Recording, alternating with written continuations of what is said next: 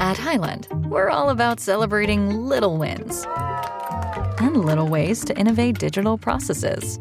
There's no customer pain point too small for us to help with. Maybe that's why more than half of the Fortune 100 looks to Highland to connect their content and data, improve processes, and turn little efficiencies into big wins for their customers and clients. Highland, intelligent content solutions for innovators everywhere at highland.com.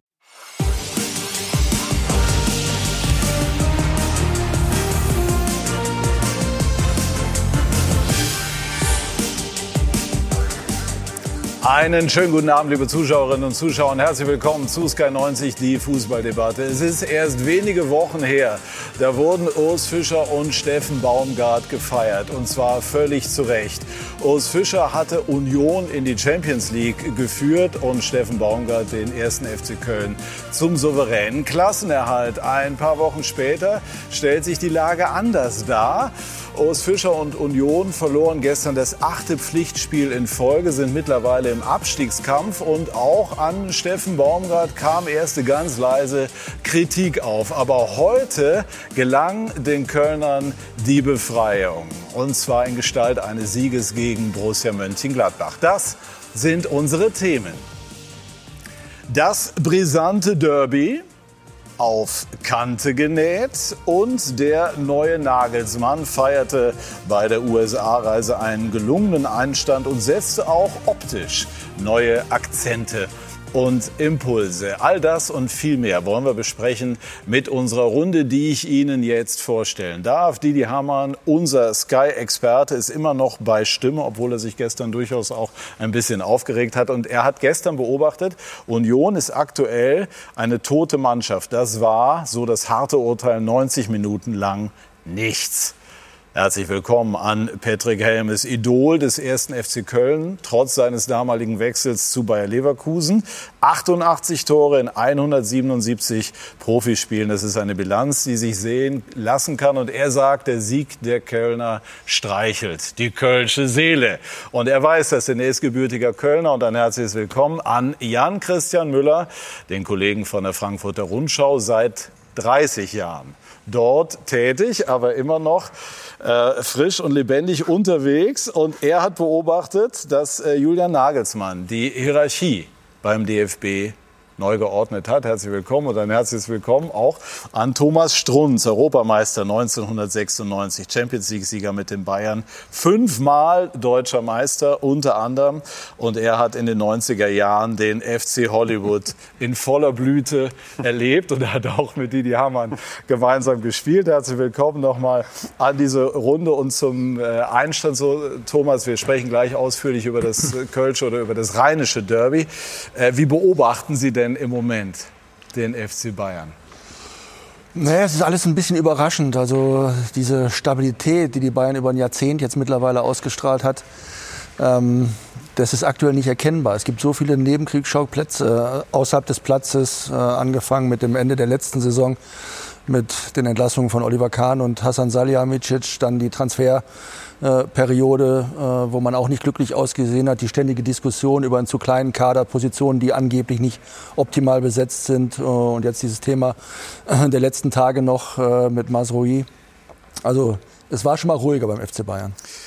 Ist es für Thomas Tuchel zumindest bedenklich, wenn Uli Hoeneß Nadelstiche, wie in der vergangenen Woche geschehen, setzt?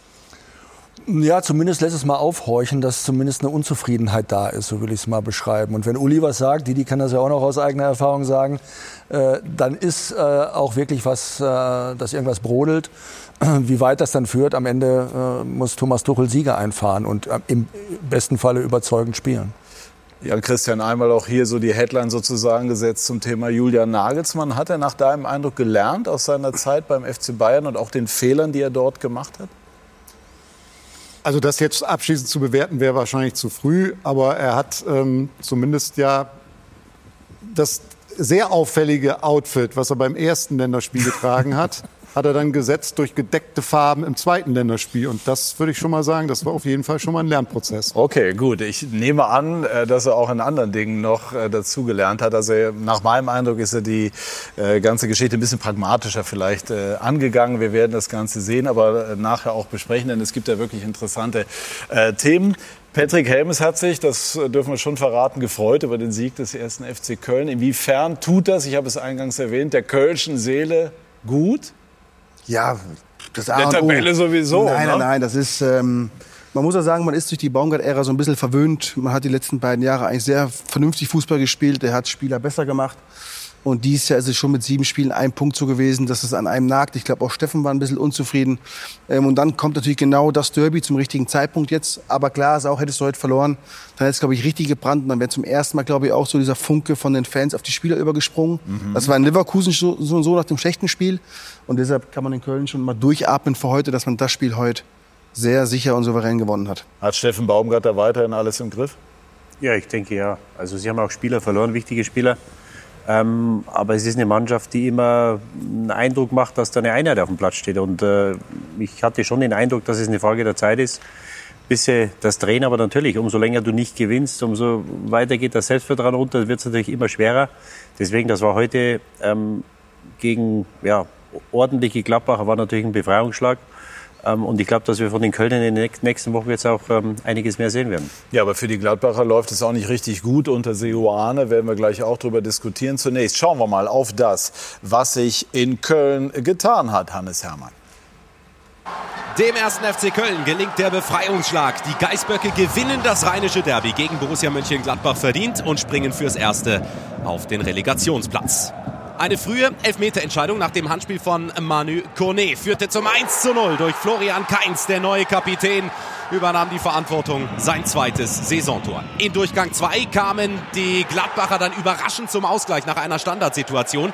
Elvedi war der Torschütze. Kurz darauf musste aber Manu Kone gehen. Nach diesem Foulspiel an der Lubicic hieß es glattrot für ihn. Und Köln nutzte kurz darauf die Überzahlsituation, bekam erneut einen Strafstoß zugesprochen nach dem Foul von Moritz Nikolas an Luca Waldschmidt. Und Keins bei seiner zweiten Ausführung des Elfmeters mit dem 2 zu 1 und dem Doppelpack. Den Schlusspunkt setzte Luca Waldschmidt, der an allen drei Toren direkt beteiligt war. Ein herrlicher Abschluss rechts ins Eck. Köln gewinnt mit 3 zu 1. Wie haben Sie den Steffen Baumgart so in den vergangenen Wochen äh, wahrgenommen? Auf jeden Fall schon anders als die erste Zeit. Also ja? er ist ja immer hochgetigert, hoch und runter. Er ist schon ein bisschen ruhiger geworden, Aha. weil ich einfach glaube, wenn du keine Siege holst, gerade in der Bundesliga, ist es halt maximal schwer. Und ähm, es fehlt aber auch Qualität einfach in diesem Kader. Das heißt, ähm, wie er teilweise gewechselt hat, er hatte einfach keine anderen Optionen, dann viele Verletzte. Und ich glaube, das heute mal hat man Abwoch gesehen, ähm, sehr, sehr erleichtert, weil in Köln, das ist halt einfach eine One-Man-Show. Das muss man einfach sagen. Steffen Baumgart steht über allem, alles andere steht irgendwie hinten dran. Verstecken sich die anderen Führungskräfte auch hinter ihm? Mit Sicherheit. Ähm, er, er macht es ja auf auch eine super Art und Weise, muss man fairerweise sagen. Ähm, wie gesagt, Keller ist am Rumrühren im Hintergrund. Ob das dann mit seiner Art immer so top ist in Köln, sei dahingestellt. Aber wenn er funktioniert, dann funktioniert Köln. Kommen keine Siege, dann ist das Kölsche Herz schon sehr traurig. Ja, und man, man, man, man hat ja gesehen, dass die... Aber ganz kurz, hast du eben gesehen, wie erleichtert er war? Ja. Na? Also man hat richtig gesehen, was da für eine Last auch abgefallen ja. ist. Ne? Und ähm, er hat die Länderspielpause, glaube ich, auch gut genutzt, um die Mannschaft auch nochmal auf die, auf die Bedeutung dieses Derbys hinzuweisen. Mhm. Weil von der ersten Sekunde hatte ich das Gefühl, die eine Mannschaft hat verstanden, dass es ein Derby ist und die andere Mannschaft hat es überhaupt nicht verstanden. Also mhm. normalerweise, wenn man die ganzen Chancen mal aufaddiert, hätte es auch 6-7-1 ausgehen können. Ne? Drei Lattenschüsse, glaube ich, noch und auch noch sonst noch hochkarätige Möglichkeiten. Und da äh, haben die Kölner heute gezeigt, wie es funktionieren kann. Ne? Patrick hat gesagt, die Qualität ist natürlich nicht in dem Maße vertreten wie bei anderen Vereinen. Aber sie haben eben gezeigt, dass es eben auch möglich ist gegen Mannschaften wie Gladbach, die vom individuellen Niveau vielleicht besser besetzt sind, aber nicht als Mannschaft auftreten, die ganz große Probleme haben, ähm, wie man eben gegen diese Mannschaften dann eben bestehen muss. Eine andere Möglichkeit wird der FC nicht haben. Sie haben eben Christian Keller angesprochen, den sportlich Verantwortlichen, und haben gesagt, man stellen es mal so in den Raum, wie man sein Wirken bewerten sollte. Wie bewerten Sie es denn? Man muss halt wissen, dass Köln halt sehr speziell ist und sehr emotional. Und ähm, so ganz radikal kann ich so einen Verein dann doch nicht führen. Also da sind sehr viele Mitarbeiter auf der Geschäftsstelle seit Jahrzehnten für den Verein arbeiten. Und natürlich kann man immer die Perspektive haben, Dinge zu verändern, aber manchmal ist auch der Mensch im Vordergrund. Und das ist eigentlich das, was vom FC immer im Vordergrund stand. Und ähm, die Stimmung ist jetzt, sage ich mal, der Geschäftsstelle nie so bombastisch gut, wie es mal früher war zu meiner Zeit. Wir haben zwar oft schon mal Spiele vergeigt und das war nicht alles toll, aber die Stimmung war immer gut. Das war immer schon in Köln so. Und, und das ist einfach nur, das ist Köln. Deshalb lieben auch die Kölner all das. Ähm, aber er wird auch seinen Platz noch finden müssen. Er kann froh sein, dass Steffen Baumgart da ist.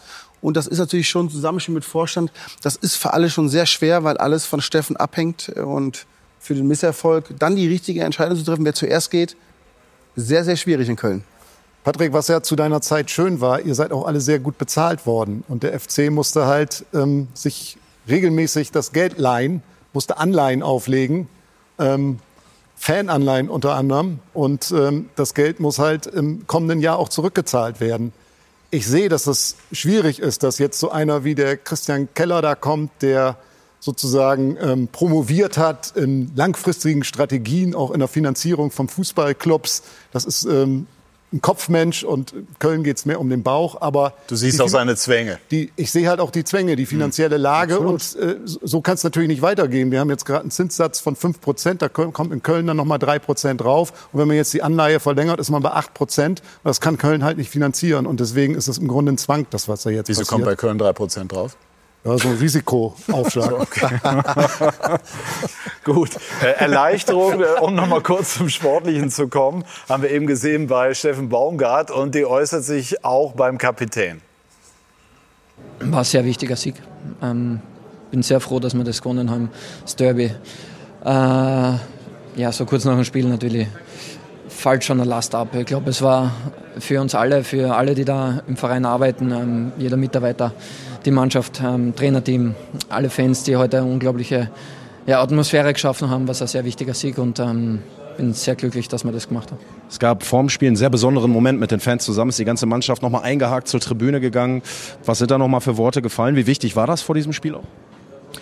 War sehr wichtig. Ähm, aber man muss schon auch sagen, dass in der Situation, in der wir jetzt waren oder in der wir sind, ähm, dass die Fans uns immer unterstützt haben. Dass ähm, trotz einem Punkt ähm, sie immer zu uns gehalten haben, uns äh, unterstützt haben und noch nie irgendein Blödsinn gekommen ist. Also ähm, da sind wir echt sehr dankbar, das wissen wir zu schätzen und ähm, heute haben sie uns vor dem Spiel nochmal ähm, motiviert, ähm, ein paar ja, gute Worte an uns gerichtet, dass sie äh, hinter uns stehen, dass uns, egal was passiert, heute im Spiel unterstützen werden und ähm, ich glaube, das ist, tut uns als Mannschaft schon gut ähm, in so einer Situation mit einem Punkt, dass, dass wir wissen und dass wir den Rückhalt der Fans haben und bin eigentlich einer der normalerweise nicht so ähm, Lobeshymnen ausspricht, aber das ist in der Situation, in der wir sind, schon besonders. Ja, und äh, dieses Spiel gegen Gladbach, das ist ja schon zu Weißweilers Zeit in den 70er Jahren ganz besonders gewesen. Ist man da äh, noch einen Schritt mehr gelaufen? Wobei, wenn ich so an Sie zurückdenke, also oh, das ist Mobbing. Na, wir haben, das ist natürlich schon ein geiles Gefühl, äh, gerade im Rheinland ich glaube, das Drumherum ist wesentlich größer als das, was der Fußballer da empfindet. Ähm, ist ein normales Spiel, aber klar, pusht das halt vorm Spiel mal. Ich habe auch mal in der 95 von der Südkurve gegen Klappbach einen entscheidenden Elfmeter geschossen. Das ist schon pures Adrenalin. Ja. Aber geil sind die Spiele immer erst, wenn du es gewinnst. Und ähm, für den FC war das, glaube ich, super wichtig heute, ähm, weil ich glaube, bei der Niederlage hätte es schon wirklich gebrannt und dann hätten viele entscheiden müssen, was passiert ist, was man als nächstes Gott sei Dank haben sie gewonnen, jetzt geht's nach Leipzig und dann kommen die entscheidenden Wochen mit den ganzen Gegnern von unten. Und dann hoffe ich, dass die Baumgart-Mannschaft sich da wieder zurechtfindet. Nochmal kurz zur Erläuterung. Sie haben sich die Kräfte immer so eingeteilt, dass Sie dann vor dem Tor so bei 100 Prozent waren ne? und dann äh, getroffen haben. Didi, jetzt ähm, bisschen die Stimme geschont. Jetzt kannst du wieder loslegen. Gestern äh, gab es auch eine Situation, die Szenen sind nicht so lustig, sondern das sind schon, schon echt äh, überharte mhm. Vergehen gewesen. Ähm, rücksichtslos. Mhm. Gestern gab es ähm, nur Gelb und hier gibt's Rot. Jetzt, ähm, du hast ja gestern mit Alex Feuer, der früher bei uns ähm, gearbeitet hat, jetzt Sprecher der Schiedsrichter, ist da ein verbales Duell geliefert. Siehst du da jetzt zwischen diesen Szenen, wir haben die anderen natürlich auch vorbereitet, irgendeinen Unterschied? Nicht wirklich. Also das, äh, früher gab es den, den Ausdruck des rohen Spiels mhm. und rohes Spiel wird mit Rot bestraft und das ist äh, im Fall von Kone dasselbe wie im Fall von Griffo gestern. Das sind ziemlich identische Situationen. Da wird billigend, Da ist die Szene von gestern. da wird billigend eine Grifo gegen Gamboa, ja. ne? Da wird billigend eine äh, Verletzung des Spielers in Kauf genommen und äh, das ist äh, ja, das ist für mich unstrittig. Äh, beide Spieler haben großes Glück. Hier geht der Boden, hier gibt der Boden nach. Wenn der Boden nicht nachgibt, dann liegt er jetzt wahrscheinlich im Krankenhaus äh, und ist gestern Abend operiert worden. Und äh, sowas muss mit Rot bestraft werden. Und wir haben ja den Videobeweis genau. Ich mache dem Schiedsrichter gar keinen Vorwurf, weil das ist natürlich, es, es passiert unheimlich schnell. Das ist für einen Schiedsrichter unheimlich schwer zu sehen. Nur wir haben ja den Videobeweis reingebracht, genau für diese äh, Situationen, wenn der Schiedsrichter das falsch wahrnimmt oder nicht wahrnimmt, dass der dann eingreift. Und was jetzt passiert ist, wir haben verunsicherte Schiedsrichter und ich habe nicht den Eindruck, dass die Videoassistenten zwingend dem Schiedsrichter helfen. Ja, weil wir hatten auch in, in Hamburg eine Situation mit Jatta, das war Körperverletzung. Ja, das heißt, es waren drei Situationen und zwei wurden nicht mit Rot geahndet. Und ich kann das nicht verstehen, weil Hast du denn mit, mit Alex Feuert heute mal gesprochen? Hat er ja, dir gestern. erklärt oder gestern sogar? Ja, nein, da gibt's ja nichts zu erklären. Also er hat das ja gestern erklärt mit, mit dem Schuhrand. Nur dass, du siehst ja, bei Griffo siehst du ja gar nicht, wo er den trifft, weil von der Kameraeinstellung kannst du das nicht sehen. Der geht auf den Knöchel und der hat großes Glück, dass er nicht, ähm, sich nicht verletzt. Und da geht's um Existenz. Es geht um zu viel, dass ich sowas akzeptieren kann. Und ich ziehe den Hut vor dem äh, Herrn Letsch, der sich gestern hinstellt und mit einer Ruhe die Fragen beantwortet hat. Der Trainer des VfL Bochum. Mir wäre der Deckel hochgegangen. Ja, Ja, das die spielen jetzt gegen Heidenheim, ja, die spielen jetzt gegen Heidenheim, Darmstadt, Mainz und äh, Köln, glaube ich. Das heißt, die haben jetzt vier Spiele. Wenn er von den, die, gestern verlieren sie das Spiel nicht. Ich glaube sogar, dass sie 60 Minuten mit Mann mehr gewinnen sie das Spiel. Dann haben sie sieben Punkte. Dann hast du die vier Spiele, gewinnst eins oder holst vier, fünf Punkte, ist alles gut. Wenn er die nächsten vier Spiele nicht gewinnt, dann kann es sein, dass er den Job nicht mehr hat. Und das kann ich nicht akzeptieren, weil die Leute den Job verlieren, ihre Existenzen verlieren, weil ein äh, Videoassistent in Köln sitzt, der aus welchen Gründen auch immer dem Schiedsrichter nicht das Zeichen oder Kommando gibt und sagt, das war eine rote Karte. Auf der anderen Seite haben wir immer gesagt, auch hier in dieser Runde, die Schwelle zum Eingreifen solle möglichst hoch liegen. Also das, das muss man auch fairerweise immer sagen. Jetzt würde ich erstmal gerne die, die, das Meinungsbild abholen. Ist jemand auch der Auffassung, dass es gestern mit Gelb getan war oder dass es heute auch mit Gelb Für mich sind das beides ganz klare Ja. rote Karten. Also wenn es der Schiedsrichter nicht sieht, da kann die Perspektive auf dem Platz kann eine andere sein. Aber das muss der Videoassistent muss das sehen, dass es, dass, dass es keine Möglichkeit gab, den Ball überhaupt zu treffen. Das war, war gestern bei, bei Grifo so und das war heute bei Kone die gleiche Situation. Und das, das ist für mich völlig unverständlich, dass zwei gleiche Situationen unterschiedlich bewertet werden. Ähm, Und die Frage, die sich ja stellt, ist, hätte der Videoassistent heute eingegriffen, wenn es die Diskussion, die Didi gestern aufgemacht hat und die ja auch medial verbreitet wurde, hätte der dann heute überhaupt eingegriffen? Was glauben Sie? Ich glaube, dass er nicht eingegriffen hätte. Ich glaube, ich glaube, ich glaube, dass, dass, dass sie es genau, dass es dann, äh, das wäre die Tatsachenentscheidung des Schiedsrichters gewesen. Ich glaube, dass äh, heute da sehr bewusst eben dann auch nochmal geguckt worden ist und der Schiedsrichter dann eben auch rausgeschickt worden ist. Der Aitekin, der sehr gut gespielt hat, äh, sehr gut äh, gepfiffen hat, gespielt auch übrigens, äh, sehr gut gepfiffen hat.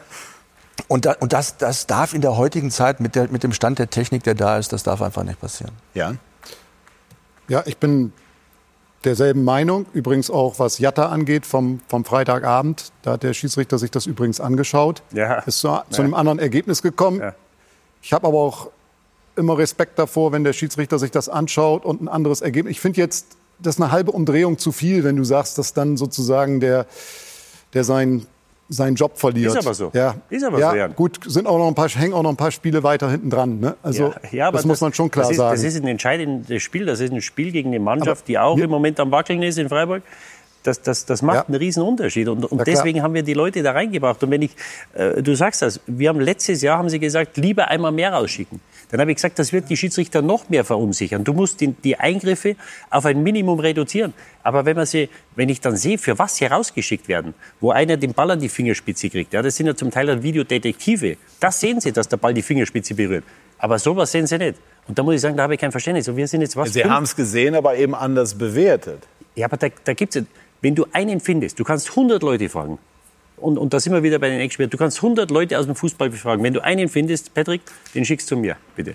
Du wirst keinen finden. Versprochen. Aber ich glaube, ich finde ihn nicht. Also ich wäre es nicht. Ich sehe es so wie die Runde, muss ich ehrlicherweise sagen. Aber die Frage, die Jan jetzt aufgebracht hat, war ja, ob äh, sozusagen die Folgerung von dir dann sozusagen dann etwas zu weit geht. Genau, darum geht's mir halt, dass damit natürlich auch ähm, die Schiedsrichter noch mal zusätzlich unter Druck gesetzt werden und auch diese, diese Wutblase, die dann jedes Mal entsteht, die ja dann bei dir gestern auch entstand. Ich habe es jetzt nicht mitgekriegt, weil ich bei, beim Spiel äh, Mainz gegen Bayern war.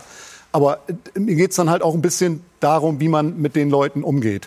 Und da, da, da, da muss ich auch sagen, da hat mir der Bochumer Trainer wirklich sehr imponiert. Ja, aber Jan, wir sind in der Leistungsgesellschaft. Und wenn ich gestern den Jatta sehe, der schaut sich das fünfmal an. Und ich habe das angeschaut oben. Dann sage ich, das schaue ich mir einmal an, dann drehe ich um und sage, Jatta, bitte gehen Sie zum Duschen. Ja? Und dann schaut sich der das fünfmal an und lässt die gelbe Karte und sagt, so weiter geht's. Wir hören vom DFB, hören wir nichts. Es muss schon Konsequenzen geben und, und Leute müssen zur Rechenschaft gezogen werden. Ja, in England gibt es eine unabhängige Kommission, die am Montag sagt, das war richtig, das war falsch, das hätte anders gemacht werden. Ob das jetzt zwingend die, Entscheidungs, äh, die Entscheidungen, die getroffen werden, besser macht, lasse ich mal dahingestellt. Nur wir hören vom DFB, hören wir nichts, die machen ihre eigenen Statistiken. Ende der Saison sagen sie, ja, wir haben alles richtig gemacht, zweimal hätten wir anders entscheiden müssen. Es gab unzählige Situationen schon diese Saison, die falsch entschieden wurden. Und wenn der Schiedsrichter gestern in, in Hamburg diese rote Karte nach fünfmal anschauen nicht gibt, ja, wo, warum soll ich denken, dass es nächste Woche besser wird, wenn derselbe Schiedsrichter dann wieder pfeift? Dann muss ich vielleicht auch mal einem Schiedsrichter sagen, du hast jetzt zwei Wochen Pause, du gehst auf die Ersatzbank. Es, ist zu viel, es steht zu viel auf dem Spiel, als, als dass ich das akzeptieren könnte. Also für mich ist das Problem einfach in der Sache, dass der Trainer eh schon der Depp der Nation ist. Also das ist so menschlich, was du sagst, dass das vielleicht so hart ist, was Didi sagt. Aber Fakt ist, als Trainer hast du manchmal halt nur dieses eine Spiel die Chance, das Ding zu drehen. Und natürlich wird dann zwei Wochen eine Umarmung von dir bekommen, wenn er dann entlassen ist. Aber das ist schon natürlich ein, ein, ein, ein Big Big Dreier, wenn du den gestern holst und die kannst du nächsten Wochen einfach anders aufspielen. Das ist toll, wie er reagiert hat. Aber Fakt ist, der Trainer muss schon wirklich viel akzeptieren. Und dann kann man nicht noch sagen, finde ich, der Videoschiri oder der Schiri hat es eh schwer genug. Das Aber die Wahrheit Job. ist doch, dass die Schiedsrichter, ehrlich gesagt, meistens die Deppen der Nation sind. Aber das auch sind weil sie wir so mit ja ihnen schon. umgehen, wie wir mit ihnen umgehen. Aber das ist ja seitdem Und die zur ja schon Rechenschaft gibt. ziehen. Wir haben halt 24 Bundesliga-Schiedsrichter zur Rechenschaft ziehen. Ich, ich, ich verstehe da ehrlich gesagt nicht so ganz. Ja, aber es kann doch nicht sein, wenn ja. du einen Fehler machst, wenn du, wenn du einen Fehler machst, dann, dann sitzt du nächste Woche auf der Bank, wenn du ein Spieler bist. Warum, warum soll das, wieso soll es bei den Schiedsrichtern anders sein? Und jetzt haben wir über das Handspiel doch gar nicht gesprochen. Ich weiß nicht, ob wir das Handspiel vorliegen haben. Das war ja derselbe Witz wie die nicht gegebene rote Karte. Das ist auch, das heißt, die kriegen die rote Karte nicht für Freiburg.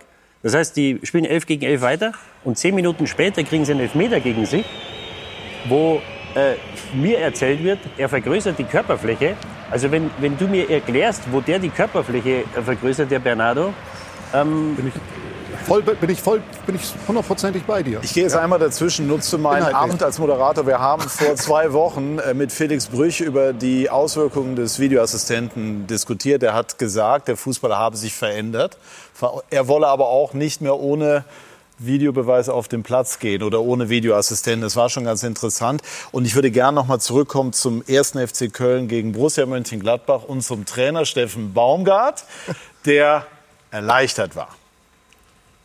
Äh, Ich glaube, das was, das, was wichtig war, ist einfach, oder das, was wichtig ist, ich glaube, das wissen die Jungs besser, die ganz lange hier schon sind, dass, dass dieser Verein aus meiner Sicht sehr ruhig und sehr sachlich agiert und trotz der, und das ist ja trotzdem eine prekäre Situation. Also wir haben jetzt vier Punkte, wir wissen immer noch, dass wir nicht da sind, wo wir hinwollen und was wir auch müssen. Ähm, Und trotzdem behalten alle die Nerven, bleiben ruhig und äh, das, was noch schöner ist, und das ist dann schön für mich, den Fußball, den ich sehen wollte, spielen wir weiter. Auch wenn viele gerne jetzt was anderes sehen möchten, es wird dabei bleiben. Und deswegen freut mich das umso mehr, dass wir mit diesem Fußball heute ein sehr, sehr gutes Spiel auch zum Sieger oder dann verdient gewonnen haben. Was kann man äh, aus dem Spiel heute mitnehmen für so ein schwieriges Spiel dann auch in Leipzig? Erstmal gar nichts. Ich glaube, heute atmen erstmal alle durch und, und, und, und da hat Leipzig noch nichts mit zu tun. Sondern wir freuen uns einfach, dass wir eine sehr, sehr gute Leistung uns auch belohnen konnten. Und das ist dann auch alles. Und Leipzig machen wir uns dann wirklich ab Dienstag, Mittwoch Gedanken. Thomas, hätten Sie eigentlich so einen Trainer wie Steffen Baumgart gerne gehabt? Ich weiß ja nicht, was er für ein Training macht, ne? oder, aber, oder wie er mit Also der zu Mannschaft hart hätte es nicht sagen dürfen. Nein, ich, ich habe schon gute Trainer gehabt. Also.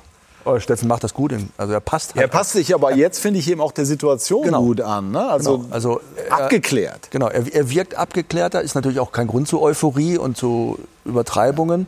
Ähm, er schätzt die Situation auch richtig ein und ich glaube, er kann auch das, was du vorhin angesprochen hast, mit der wirtschaftlichen Situation gut umgehen, weil er vorher auch in Clubs gearbeitet hat, wo die wirtschaftliche Situation auch nicht rosig war, in Paderborn äh, beispielsweise. Und er hat es eben schon bewiesen, dass er trotzdem Mannschaften formen kann, die dann eben auch erfolgreich sind. Und das traue ich ihm beim 1. FC Köln, auch insbesondere mit den Zuschauern, äh, wenn da mal diese positive Stimmung wieder einkommt. Und das wird nach dem Derby gegen Gladbach, äh, Patrick weiß es sicherlich besser als ich, aber nach, wenn du ein Derby gewinnst, dann schwebst du erstmal auf Wolken und dann äh, wirst du erstmal die Woche durch die, durch die Stadt getragen. Ja? Also von daher ähm, müssen sie jetzt auch gar nicht vor Leipzig äh, verstecken, weil man hat überall eine Chance, ne? ist, ja, ist ja ganz klar. Und Leipzig hat auch Schwierigkeiten gehabt ne? gegen, gegen Bochum in der, letzten, äh, in der letzten Woche. Also von daher. Ist das für die Kölner so eine Art Neustart? Es ist der überhaupt der Start in die Saison jetzt eigentlich. Ähm, aber du weißt, du spielst in Leipzig, also da kann es auch eine Reise geben. So ist es nicht. Es ist äh, eine Momentanaufnahme und Steffen macht das natürlich sehr abgeklärt vor der Kamera. Ich kann mir schon vorstellen, so zu Hause seinem Hund mal ein paar Sprints über die Couch macht, weil er sich schon freut. Also das ist schon ein Ballast, was abfällt. Nochmal, da ist schon Druck am Kessel. Und trotzdem der eine andere wird schon in die Stadt gehen und einfach mal so ein bisschen den Abend genießen. Das setzt schon Wieder Kräfte mit drei frei. Punkten im Kreuz. Wie, Ja, ist das das Verhältnis, ist- wie ist das Verhältnis Keller-Baumgart? Ich weiß es nicht. Ähm, Ich weiß es wirklich nicht. Ich, ich gehe davon aus, sehr professionell. Ähm, sind grundverschiedene Typen beide, aber beide haben, glaube ich, dasselbe Ziel. Der eine muss aus sehr wenig viel machen. Das verkauft Steffen Baumgart super, finde ich. Er meckert nie über das, was er hat, aber er weiß, die Qualität relativ gut einzuschätzen. Und Gott sei Dank gibt es Mannschaften mit Augsburg, Bochum, ähm, die eigentlich noch schlechter sind. Ähm, und deshalb glaube ich, wird das sowas zwischen Platz 14 und 16 werden.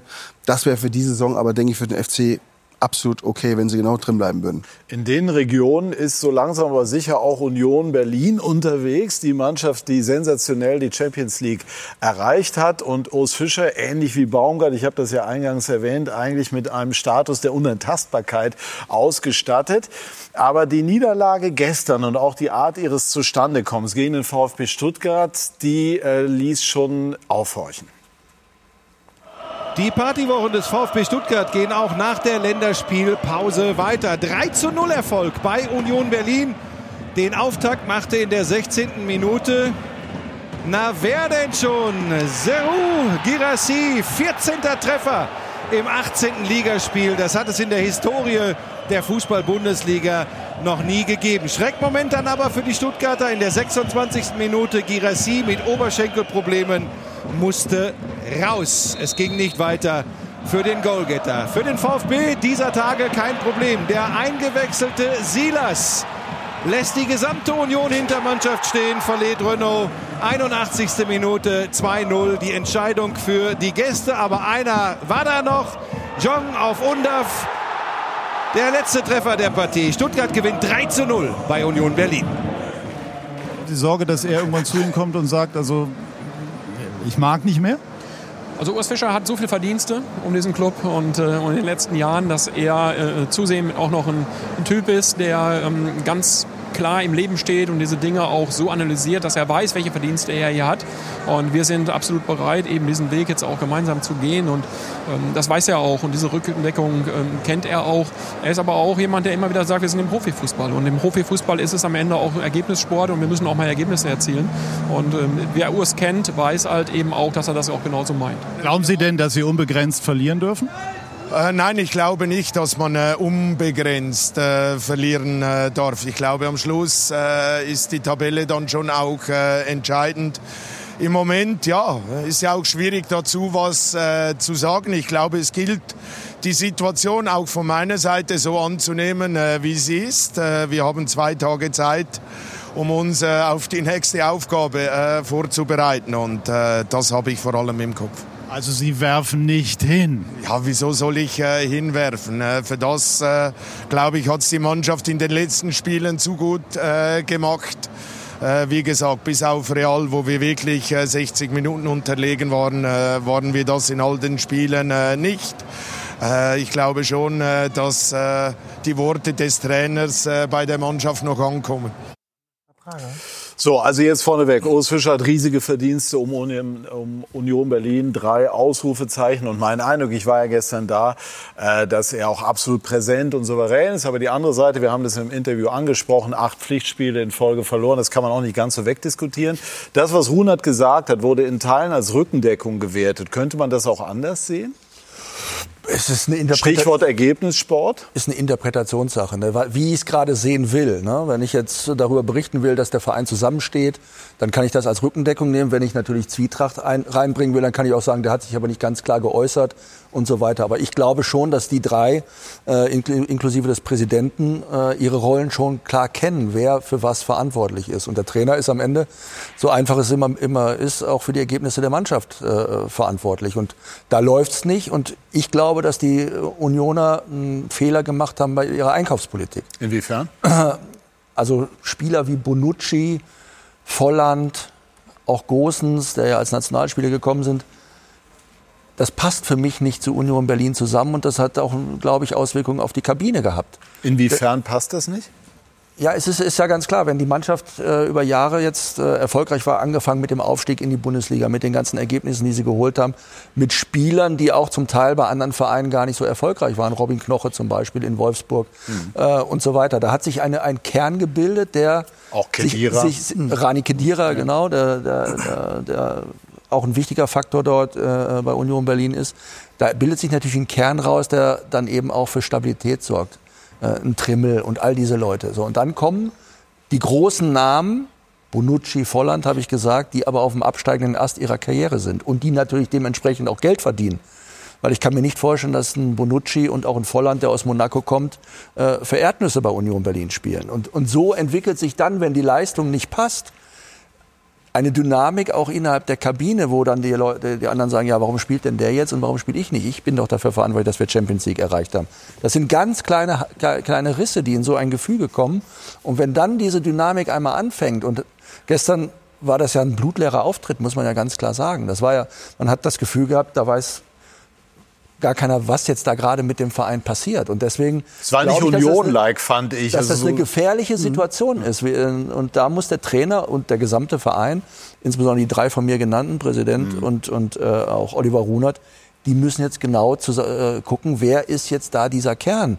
Oder wer, wer gehört jetzt zu diesem Kern noch? Und, und die, die Leute eben auch mitnehmen, weil sonst ist diese Spirale nach unten, die ist dann sehr schwer aufzuhalten. Ich habe Jan Christian, als ich Runert das gestern gefragt habe, eher damit gerechnet, dass er im Prinzip sagt, unbegrenzt. Nee, das, das, hat er, nee das war eine sehr pragmatische Antwort.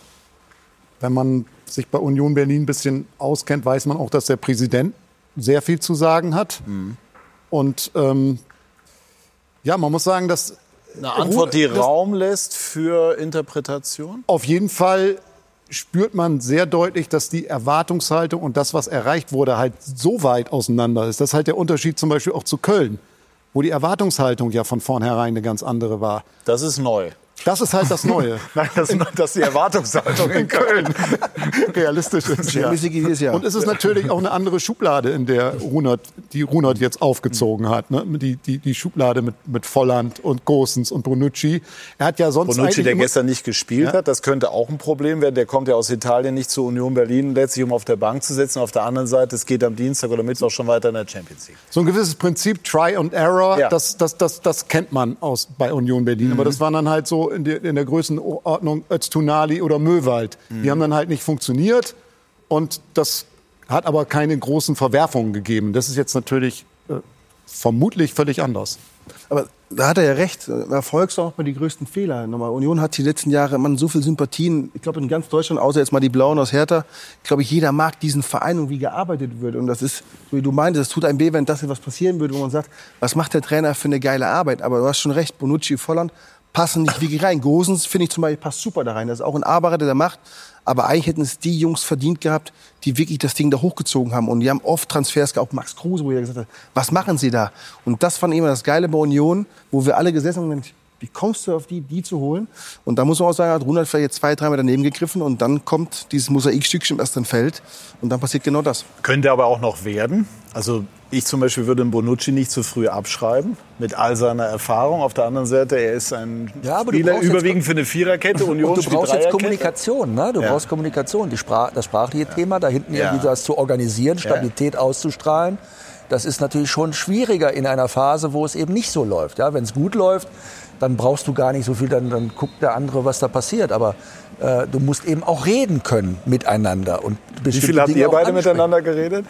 Ach, wir haben oft miteinander geredet, ne? Fand ich. Und gerne. Ja. Weil es nicht lief. Nein, es lief gut genug. Didi, wie siehst du die Situation? Ja, auch von Fischer. Ja, schwer. Also, was Thomas sagt, das, das ist, wenn sich die Hierarchie verschiebt, äh, die haben jetzt zwei, drei Jahre, haben die jede Woche gewonnen. Und wenn du einen Lauf hast, so wie es bei den Stuttgarter der Fall ist, dann kannst du nicht wehren. Und genauso können sie sich jetzt nicht wehren, wenn es nach unten geht. Das ist so. Das gibt, oft gibt es Sachen, die kannst du nicht erklären. Die haben Spieler geholt nach bestem Wissen und Gewissen. Ja, nur sie mussten natürlich wissen, wenn sie für viel Geld Leute holen. Ich könnte mir vorstellen, dass die drei, die, äh, oder Fofana ja auch noch, ähm, dass die mehr verdienen als die, die schon da waren. So, und dann kommen die und dann verlierst du mal, dann verlierst du nochmal, verlierst nochmal. Ich glaube jetzt nicht, dass der Bonucci viele Freunde in der Kabine hat, weil die sagen, du, der kommt hierher, äh, wir spielen jetzt in der Champions League und einer, der letztes Jahr immer gespielt hat, der muss jetzt draußen sitzen. So, und dann gibt das böses Blut. Und wenn du da diese Einheit, und das hat sie ja immer ausgezeichnet, und deswegen war das so erschreckend gestern, weil er hat ja recht, dass sie in den letzten Wochen immer ordentlich gespielt haben. Und, und das hätte, und haben natürlich auch die Seuche mit dem Spiel gegen Braga, in, in, ich glaube in Madrid, das hat ihnen wirklich den, das, das Herz rausgerissen. Vielleicht haben sie danach auch gedacht, nach dem Spiel in Bernabeu, vielleicht, dass sie besser sind, wie sie wirklich sind.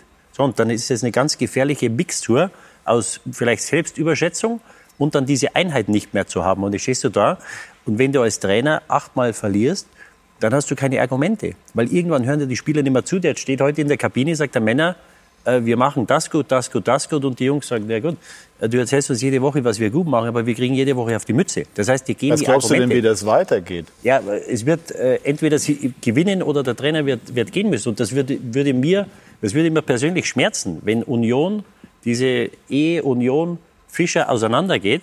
Aber das sind halt die Gesetze des Fußballs. Und, Das hältst du nicht mehr für ausgeschlossen. ja, die spielen jetzt äh, gegen äh, Neapel unter der Woche.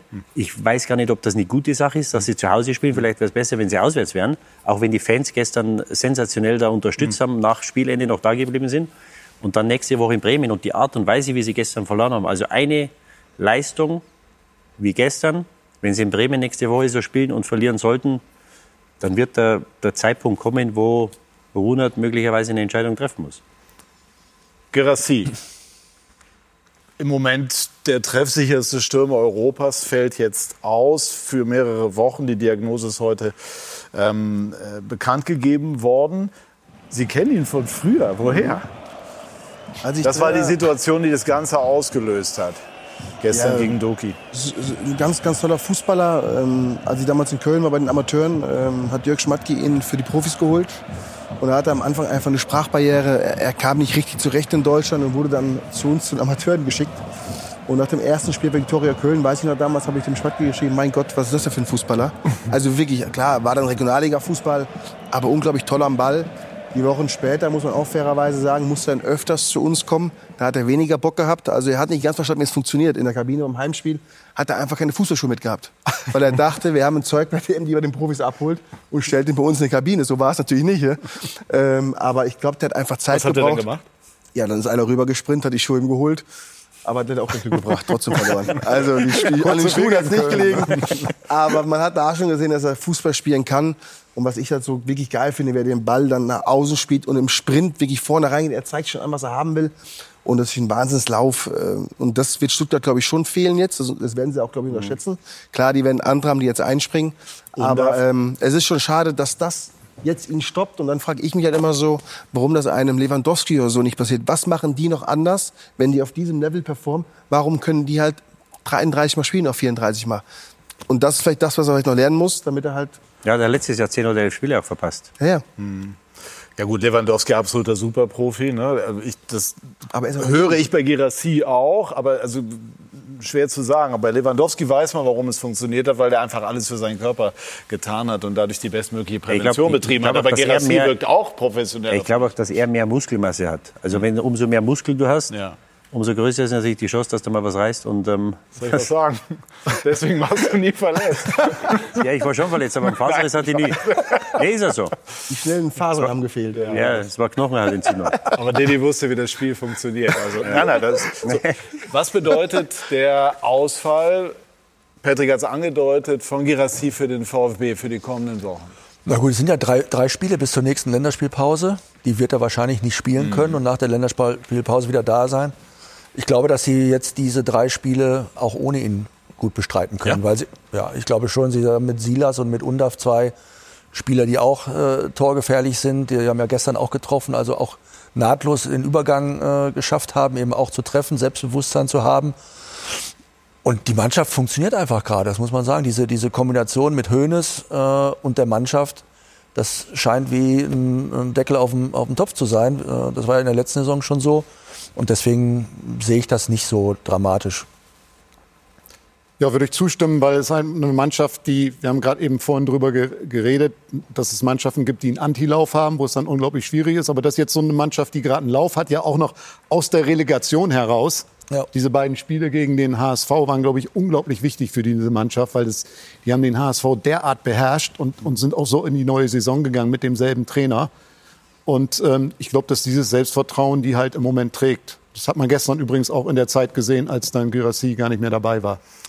So ist es. Also der VfB Stuttgart vorläufig weiter in der Spur, wie sich der Ausfall von Gerassi auswirken wird. Das werden wir in den kommenden Wochen sehen. Wir machen eine ganz kurze Pause und sprechen gleich über die Bayern, die gestern in Mainz gewannen. Bei Sky 90 die Fußballdebatte.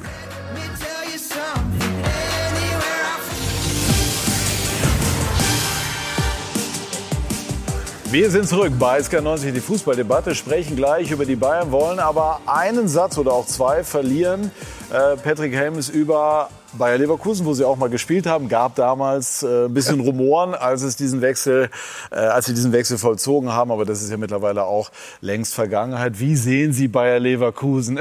Doch nicht, Nicht immer, leider. nicht immer, okay. Also gibt schon noch mal den einen oder anderen Spruch. Den- Das vergessen die Leute leider nicht so was. Okay. Aber ist okay. Also ich habe schon erwähnt vorher schon, für mich Bayer aktuell wahrscheinlich Europa mit Liverpool das Beste aktuell. Also auch wie die Mannschaft Alonso sich entwickelt hat. Also Auch besser als City?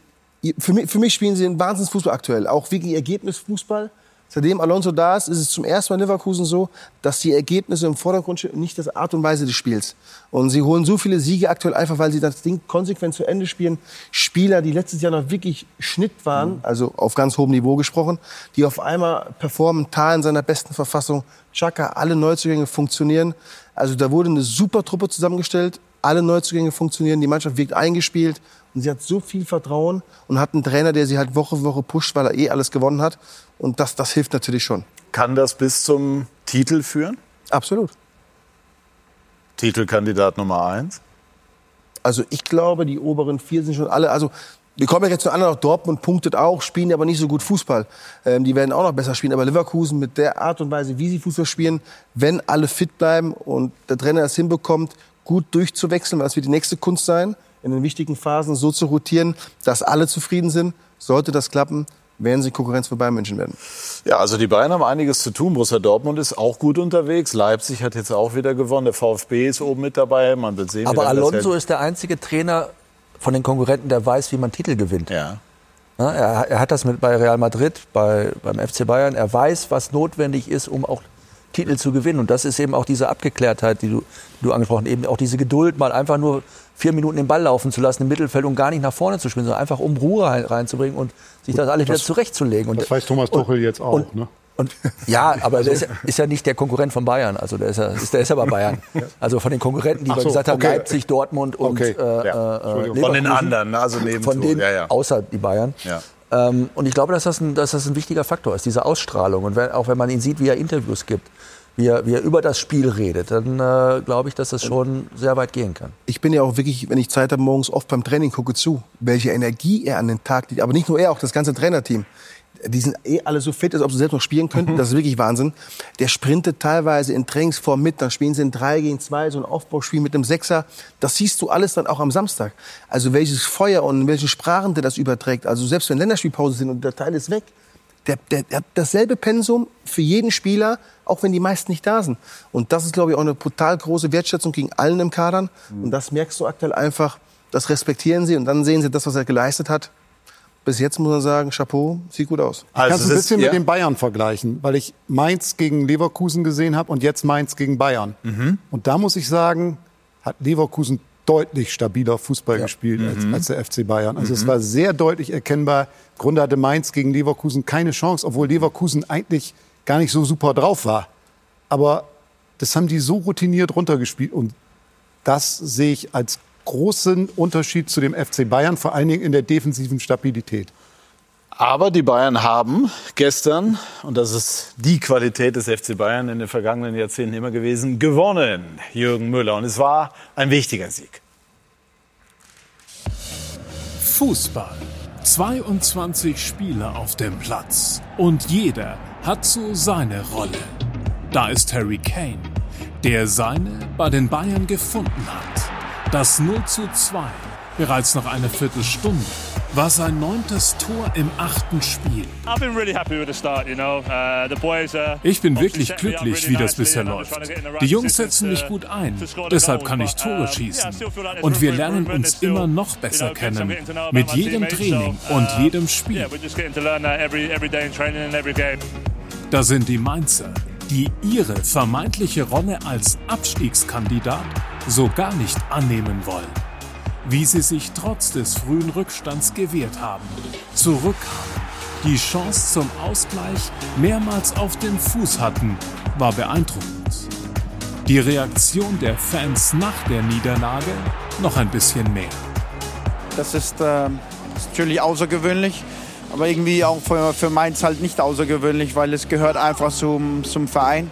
Diese Mentalität und wie die Mannschaft zusammenbleibt, äh, äh, ist der richtige Weg.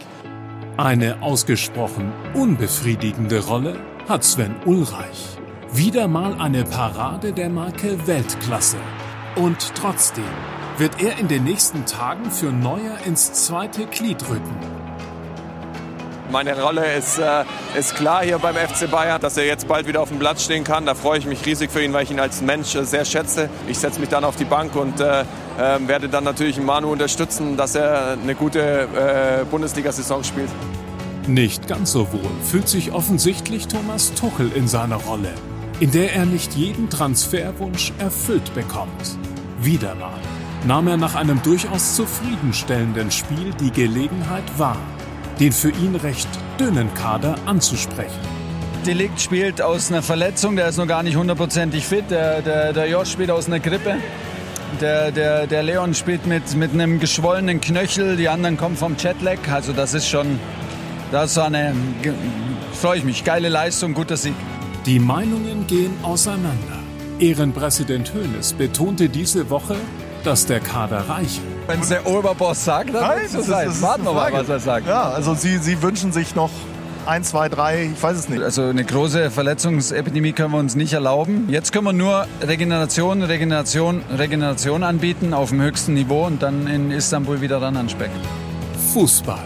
Jeder hat so seine Rolle, die er annehmen muss. Manche mit mehr, manche mit etwas weniger Verständnis. So, jetzt hätte ich mir gewünscht, dass Sie die Reaktion von Didi Hamann auf die Aussage von Thomas Tuchel live hätten erleben können. Äh, Nur nochmal nachspielen. Genau. Was, was stört dich an dem, was Tuchel eben zum Thema Verletzte, Stichwort Ja, auf wenn- Kante genähter Ja, wenn- Kader? Ja, wenn der eine hat. Erkältung hat oder der andere angeschlagen, dann soll er sie nicht spielen lassen. Entweder die können spielen oder können nicht spielen. Er hat keine anderen. Ja, aber äh, die haben ja gespielt, also kann es ihnen so schlecht nicht gehen. Und, und das, das, das setzt sich ja irgendwann in die Köpfe der Spieler. Weil die, die sitzen dann, die hören das jetzt auch oder die lesen das morgen, dann sagt er, ja, der ist angeschlagen, der und eigentlich ist der Kader zu klein und eigentlich geht das gar nicht. Das, das setzt sich alles in die, im Unterbewusstsein. Das geht in den Kopf der Spieler. Und das wird, irgendwann wird ihnen das auf die Füße fallen. Ja? Aber vielleicht ist es nur die Wahrheit. Ja, aber da darf er es nicht sagen. Ja? es, es ist so, wie es ist. Und er war ja in diesem Transfergremium dabei. Im, Im Sommer. Da- Das ist ein Thema, was, was intern zu besprechen ist Ja. und, ni- und nicht äh, nach jedem Spiel äh, vor Fernsehkameras. Weil das, das führt einfach dazu, dass, dass du dich mit Dingen beschäftigst, auch als Spieler, so wie Didi es gesagt hat, die einfach unnötig sind. Und im Sommer, wenn Spieler geholt Und im, im Grunde genommen hat er nichts anderes gesagt, dass alle anderen, die im Verein sonst für Transfers zuständig sind, ihren Job nicht gemacht hätten. Und das, Genau. ist, das, das, das, das ist, ja, ist ja eine Kritik an der Führung, an Kaderplanung, an Umsetzung, wer alles dafür verantwortlich ist. Jetzt breche ich wie immer an dieser Stelle eine Lanze für möglichst ehrliche Interviews, denn äh, in unserer Rolle als Journalisten fragen wir und hoffen natürlich auch auf entsprechend ehrliche Antworten. Und es ist ja auch, ähm, sagen wir, kein Geheimnis, dass ein Spieler wie unter oft hat das- Jetlag Wie leidet. oft hat das schon gesagt? Aber- also ist ja nicht das erste Mal, dass er, dass er die Kadergröße und die äh, drei Weil er immer wieder auch gefragt wird. Ja, das ist Ja, ja, genau also, na, ich will nur fair sein. Ich verstehe deinen Ja, ja. Punkt, aber trotzdem. Aber, aber das ist ja da- genau, was der Uli Hoeneß gesagt hat unter der Woche. Das ist ja genau der Grund. Und jetzt stellt er sich hin, jetzt sagt das wieder. Und in, im Sommer hatte ich das Gefühl, wenn ein Spieler kommt, dann war es er. Und wenn einer nicht kommt, dann waren es die anderen. Ja? Er war in dem Transfergremium dabei wie alle anderen. Und er hat sich nicht entscheiden, wen er, äh, entscheiden können, wen er wollte. Dann ist ihm der Cancelo, da wollten sie auf einmal eine Woche vor Schluss den Cancelo wiederholen, der überhaupt keine Rolle gespielt hat. Dann kommt der Palinja irgendwann um die Ecke. So, dann holen wir den Palinja. Ähm, wenn sie sich früher entschieden hätten, dann hätte man mit Sicherheit was machen können. Aber das war ja auch ihm geschuldet, weil er sich lange nicht entscheiden hatten können. Und das geht mit dem äh, Perez genauso mit dem Torhüter. Den hätte man für kleines Geld haben können, Anfang äh, August. Zum Schluss hat er dann sechs oder sieben Millionen gekostet. Und deswegen, ich, ich kann das nicht mehr hören. Der, der wird gut bezahlt, der ist bei einem der besten Vereine. Natürlich könnten sie ein oder zwei Spieler mehr haben. Nur, äh, jetzt haben sie doch was, sieben oder acht Spiele oder neun Spiele bis zur Winterpause. Das werden sie schon äh, durchbekommen. Ähm, und da muss schauen, was dann passiert. Aber ähm, diese ewige Jammerei, ich kann das wirklich nicht mehr hören, weil das auch natürlich für den Verein und für die Mannschaft nicht gut ist. Weil die, die Spieler hören das, weil ich würde das nicht hören wollen. Ja, wenn, ich, wenn ich Spieler bin, äh, du musst die Spieler stark machen, du musst die stark reden. Und dann war ja diese Thematik mit Kimmich, der kann keinen Sechser spielen, der kann das nicht spielen. Ja, wie willst du erwarten, dass diese Spieler Verantwortung übernehmen? Die musst du stärken und nicht schwach machen. Und, und deswegen, im Moment läuft sie spielen keinen guten Fußball, die Ergebnisse sind da. Aber wie lange das gehen wird, ähm, Die, die Stabilität ist halt nicht da. Ganz ne? kurze Ja, aktuelle Information. Also bei Leon Goretzka, Mittelhandfraktur. Bedauerlicherweise ist heute schon ähm, operiert worden. Und man hofft, dass er zum Klassiko äh, bei Borussia Dortmund am 4. November wieder fit ist. Aber das zeigt ja auch, wie, wie schnelllebig der Fußball ist. Also auch Goretzka, der war vor zwei Monaten war der totgeschrieben. Und jetzt ist er anscheinend wieder... Unersetzlich. wieder ja, ja, abgeschrieben, weil, war jetzt anders ausgesprochen. Aber ähm, das ist einfach, wie schnell das wieder dreht, das ist genauso wie Tuchel. Und das zeigt auch, wie, wie schwer dieser Trainerjob eigentlich ist. Weil eigentlich wollte er wahrscheinlich das gar nicht sagen, was jetzt hier diskutiert wird. Er wollte eigentlich nur sagen, ach, wie cool, dass jetzt alle das trotzdem gemacht haben für uns. Andererseits, für den Moment, wo es nicht läuft, wird das von den Spielern dann umgedreht in die andere Richtung. Und das ist eben das, was das so schwer macht. Er war erleichtert nach dem Sieg, weil die Jungs trotzdem gespielt haben. Andererseits ist das halt der FC Bayern, das ist die Top 3 der Welt. Ähm, natürlich könnte man einen Spieler mehr haben, aber die Qualität ist immer noch groß genug, um Mainz zu schlagen. Aber Patrick, der Tuchel weiß schon ziemlich genau, was er sagt. Also ich habe den ja jetzt ähm, jahrelang in Mainz schon erlebt. Und der ist halt, das weiß man, wenn man den in seinen Verein holt, dass der ein unglaublich anstrengender Trainer ist. Der ist einfach eine echte Nervensäge. Und der ist auch keiner, der irgendwie darauf baut, dass man, wenn man ihn fünf Jahre später sieht, dann irgendwie groß in den Arm nimmt. Ähm, Das ist ihm egal? das ist ihm völlig egal. Ja, In, das in, seinem sein. Kinder-Jugendverein in Krumbach gibt es nicht viele, die jetzt sagen, dass es ein toller Typ gewesen ist, weil der seinen Weg gegangen ist. In Mainz gibt es nicht viele, die jetzt begeistert sind, wenn Thomas Tuchel zurückkommt. Also die sind ich hab- natürlich schlau genug, nicht schlecht über den zu reden. Aber wenn der, wenn, wenn der Aber meint, darf ich ganz kurz, ja, wenn, ich, wenn ich ihn interviewe, Ja. das sind jetzt nur Ausschnitte, Ja. aber ich finde es immer sehr, sehr interessant und es geht etwas von ihm aus. Absolut. Das ist nicht immer so, wenn du, wenn du Menschen äh, erlebst, das ist ja auch beidseitig, Ja. aber ich habe immer das Gefühl, er versucht tatsächlich die Dinge authentisch zu beantworten. Ich mag mich täuschen, aber das ist Nein, mein Eindruck. da, da, das meine ich ja damit. Deswegen glaube ich auch, dass Tuchel gen- genau, sehr genau auch weiß, was er da sagt, was er dort geantwortet hat. Und auch, er weiß auch genau, dass er damit auch in dem Moment dem Verein auch wehtut. Dann weiß er aber auch, was es auslöst und dann weiß er auch, dass Uli Hoeneß das anders sieht und dann bedeutet das, dass er ein ziemlich gefährliches Spiel spielt. Und die Frage ist, ob es der Mannschaft hilft. Das ist doch das A und O. Das, das ist die einzige Aufgabe des Trainers, ja? Also die Mannschaft auf die Spiele und auf die zukünftigen Aufgaben vorzubereiten. Und der Mannschaft das Gefühl zu geben, dass sie gemeinsam, also das gesamte Team, dass sie zusammenstehen und es schaffen, mhm. die Ziele des FC Bayern zu erreichen. Das ist die Aufgabe von Thomas Tuchel. In der Kabine und auch drumherum, das so zu verkaufen und so zu verpacken. Bei allen Problemen, die immer da sind.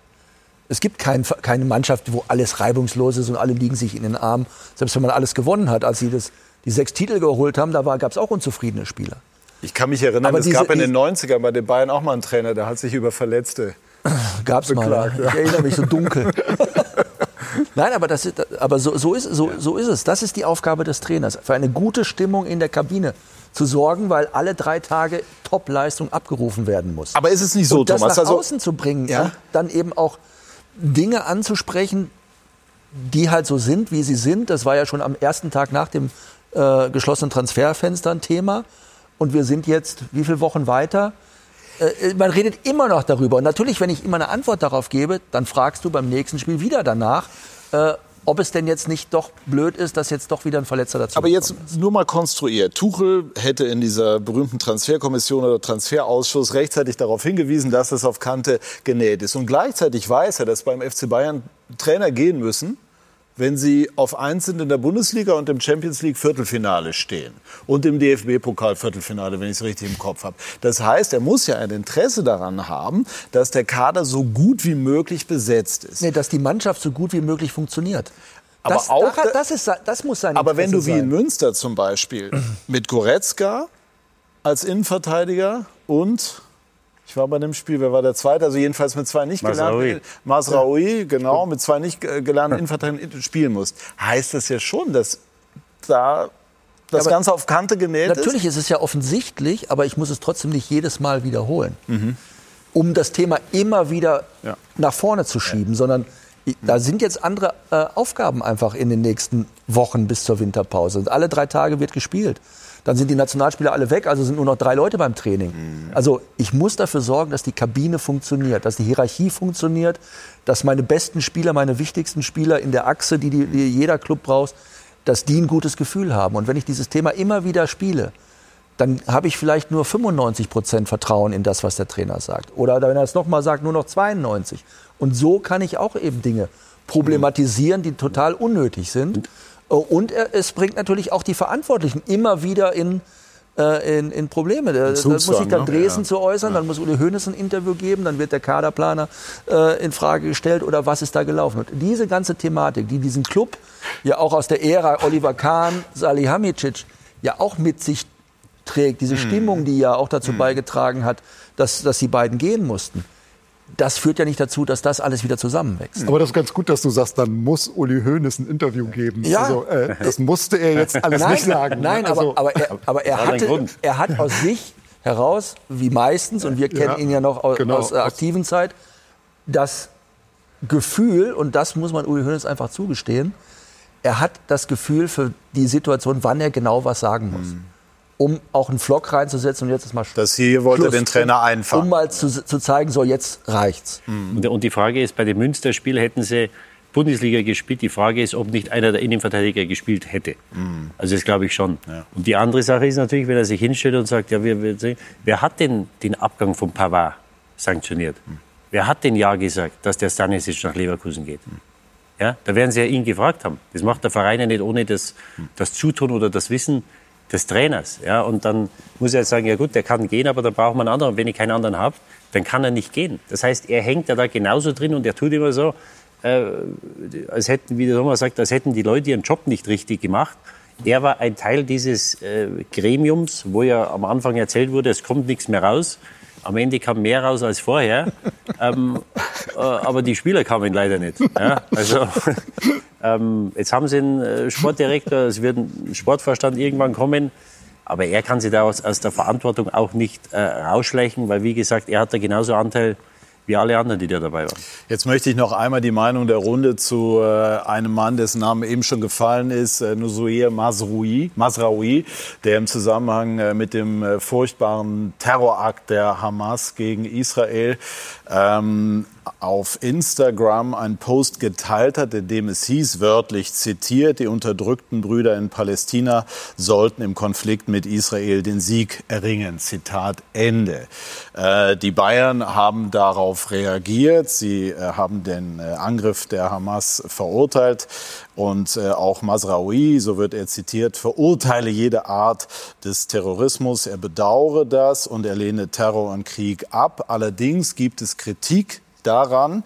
Äh, Alon Mayer beispielsweise hat sich gestern geäußert im Sportstudio, der Chef der jüdischen Sportbewegung Maccabi, Maccabi Deutschland und, und hat gesagt, das reicht nicht. Und es ist eben vor allem auch so, Didi, ähm, dass Masraoui ähm, den Terrorakt als solchen nicht mhm. benannt hat, dass er sich nicht entschuldigt hat für seine Äußerung und ähm, dass das sehr allgemein gehalten ist.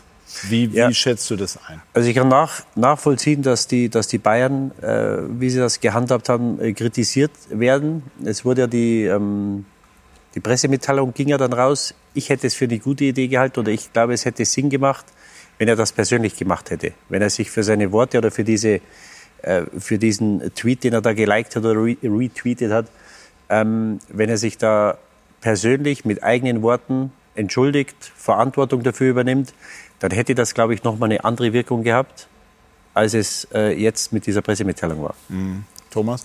Äh, ich finde, wenn man, wenn man sich nicht von diesem Terror, der da in, äh, äh, von der Hamas ausgeübt wird, wenn man sich davon nicht distanziert, dann sollte man in Deutschland kein Fußball spielen. Und ich frage mich die ganze Zeit, es haben so viele Leute sich dazu geäußert, wo ist eigentlich der DFB, die ja die Spielerlaubnis erteilen. Und wenn jemand äh, so redet oder sowas gut heißt und sich nicht dann im Nachhinein, in der schnelllebigen Welt der Social Media, wo ich was retweete oder like und so weiter, da, da kann immer irgendwas mal verrutschen. Also das äh, würde ich Aber hier so, wird eben ein so Thema angerissen, das dann. Aber ist jetzt über, über ein paar Tage mhm. ist das mhm. gelaufen und es ist ein sehr sensibles Thema. Auch, da muss man sich auch bewusst sein, was es in Deutschland auslöst, wenn man sich davon eben nicht distanziert. Ähm, vom DFB hört man dazu gar nichts und es gibt eine Spielerlaubnis, die erteilt wird. Ob es nicht eine Möglichkeit gibt, diese Spielerlaubnis für jemanden, der so etwas gut heißt, Terror, Terror äh, äh, in der Welt und eben sich nicht distanziert von, von dieser äh, Organisation, äh, dass der eben nicht mehr spielen darf, solange er es nicht tut. Ich, ich sage jetzt mal, früher gab es die RAF. Wenn ich mir vorstelle, äh, früher hätten Spieler gesagt, oh, äh, ich wünsche mir, dass die erfolgreich mhm. sind. Das, das wäre ja völlig inakzeptabel mhm. gewesen und genauso sollte man es heute auch handhaben. Es ist eine Terrororganisation und wer das, wer sich davon nicht in äh, aller, Schärfe, in aller Schärfe distanziert, äh, äh, der, glaube ich, sollte erstmal nicht in der Öffentlichkeit in Deutschland Fußball spielen. Ein Wort noch von Jan Christian. In Mainz gab es auch einen Fall, der war weshalb anders gelagert? Ja, der war von, von dem, was über Instagram gepostet wurde, gar nicht so fundamental anders gelagert. Ähm, auch, auch der Spieler, El Gafi, also äh, der noch gar nicht so lange in Mainz ist, halt auch erst seit 25 Tagen und halt auch aus einem völlig anderen kulturellen Umfeld kommt. Ähm, der hat offenbar überhaupt keine Einsicht gezeigt. Die Mainzer haben mehrfach mit ihm gesprochen. Und was man vielleicht auch mal beschreiben kann, was für eine Wucht das für einen Verein erzeugt. Ich glaube halt, dass die Clubs damit ziemlich überfordert sind. Äh, die Bundesliga-Clubs. Ähm, er hat ja mit seinem Post aber das Existenzrecht Israels zumindest indirekt äh, negiert äh, genau. und in Frage gestellt. Das war und Masraoui hat halt den Palästinensern ja. den Sieg über Israel gewünscht, genau. was inhaltlich die gleichen Folgen hätte. So ist es. Ja. Ähm, so ist was nur jetzt in Mainz zum Beispiel, einfach um mal die, die Größenordnung darzustellen. Mhm. Wenn Mainz äh, etwas auf Twitter postet, mhm. dann gucken sich das 20.000 bis 100.000 Menschen an. Jetzt dieser Post, dass der Spieler freigestellt wurde, der ist insgesamt 5,5 Millionen Mal angeschaut worden und 5000 Mal geteilt worden. Es hat 10, fast 10.000 zum Teil sehr aggressive Kommentare gegeben. Dann wurde die Kommentarfunktion abgestellt. Und da sehen wir halt, was diese sozialen Netzwerke inzwischen für eine Wucht haben. Und ich glaube, dass die, diese Spieler, die das gepostet haben, sich dieser Wucht, glaube ich, in dem Moment nicht bewusst waren. Also wir verurteilen diesen Terrorakt der Hamas aufs Allerschärfste und sind mit unseren Gedanken Absolut. bei den Menschen Absolut. in Israel. Gleich sprechen wir über die deutsche Fußballnationalmannschaft. Julian Nagelsmanns Einstand ist geglückt, aber es bleiben natürlich spannende Fragen. Gleich mehr dazu bei SK90, die Fußballdebatte.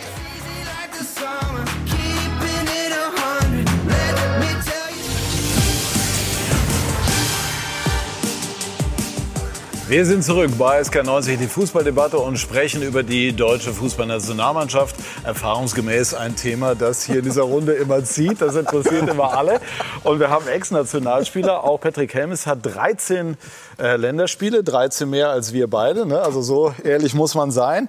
Ähm, Julian Nagelsmann hat jetzt schon festgestellt, bei diesem Thema sprechen gefühlt alle mit. Wollen wir auch tun. Wie bewerten Sie seinen Einstand?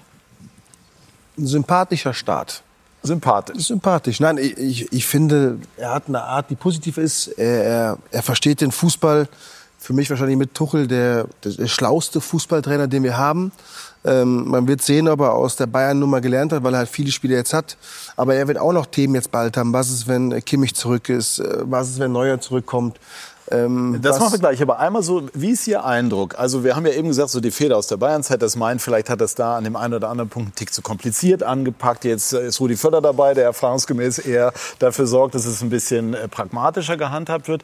Ist das von Dauer bei Nagelsmann, dieser Lerneffekt? Ich glaube, dass Rudi Völler schon ein sehr wichtiger Faktor sein wird. Er ist unfassbar erfahren. Auch nach Hansi Flick heraus muss man sagen, das Frankreich-Spiel mit Rudi war ja für uns irgendwie Gold wert. Und man hat da schon den Turnaround ein Stück weit geschafft. Jetzt hat man zwei gute Länderspiele gemacht, aber wo man auch sagen muss, defensiv waren beide Spiele jetzt nicht überragend. Die Mexikaner waren giftiger, fand ich offensiv auch besser. Aber es waren vernünftige Ergebnisse und ich glaube, Julian versteht es, dass es nach Leistungsprinzip geht und die Nationalmannschaft keine Entwicklungsmannschaft ist. Und das ist das, was wir seit Jahren fabriziert haben. Wir wollten uns auf irgendwas hinarbeiten. Aber das war der deutsche Fußball nie, sondern immer die Besten haben gespielt. Und da hat man auch gute Turniere gespielt und nicht Spieler entwickelt. Die Zeit ist vorbei. Ist diese bleierne Schwere, die zumindest ja, der, der letzten Zeit von Flick irgendwie dann doch anhaftete, jetzt überwunden? ja, also die, die Flick bleierne äh, Schwere ist auf jeden Fall überwunden, weil es natürlich komplett überfällig war. Ich habe die ganze Zeit nicht verstanden, wie das wirklich so lange dauern konnte, bis der DFB das dann endlich erkannt hat, dass das so nicht weitergeht. Das war wirklich, auch ohne dass man diesen Film gesehen hat, war das erkennbar. Aber sie wollten es nicht erkennen. Sie haben auch nicht wirklich ernsthaft darüber geredet. Sie wollten, dass der Trainer bleibt. Sie haben gedacht, Oliver Bierhoff weg. Ähm, damit ist sozusagen ein Befreiungsschlag. Der war ich kann mich noch entsinnen, wenn ich das ja. einmal sagen darf. Ja. du warst dabei. Bernd Neuendorf war mal hier. Da war Tuchel noch auf dem Markt. Da äh, haben wir danach gefragt, was denn mit Tuchel gewesen wäre. Wäre der jemals ein Thema gewesen? Nö, war, war kein Thema. Nein. Also es war im Grunde genommen von vornherein klar, vor der Analyse offensichtlich Flick Absolut. bleibt.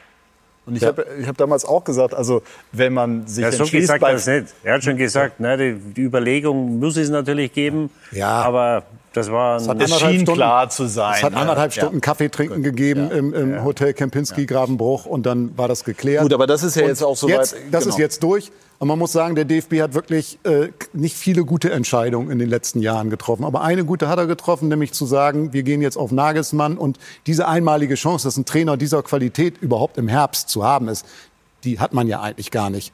Und diese Möglichkeit, da hat man zugegriffen und hat den richtigen Mann geholt, der halt auch richtig viel Ahnung von Fußball hat, der eine Mannschaft führen kann, der ähm, auch ein Draufgänger ist, finde ich auch gut. Und der aber jetzt auch wunderbar erkannt hat, wo es halt hapert, nämlich an der defensiven Stabilität. Also er hat jetzt auch wunderbares Videomaterial, das er mit seiner Mannschaft vor dem nächsten Länderspiel gegen die Türkei sich anschauen kann. Und das wird er auch tun. Er hat ja auch spannende Personalentscheidungen getroffen, Thomas. Ich darf jetzt hier nochmal aus dem Nähkästchen plaudern. Didi hat sinngemäß zitiert gesagt, auf Gündoğan könne man, Didi, verzichten. Jetzt hat er ihn ich? zum Kapitän. Ja, hast du gesagt.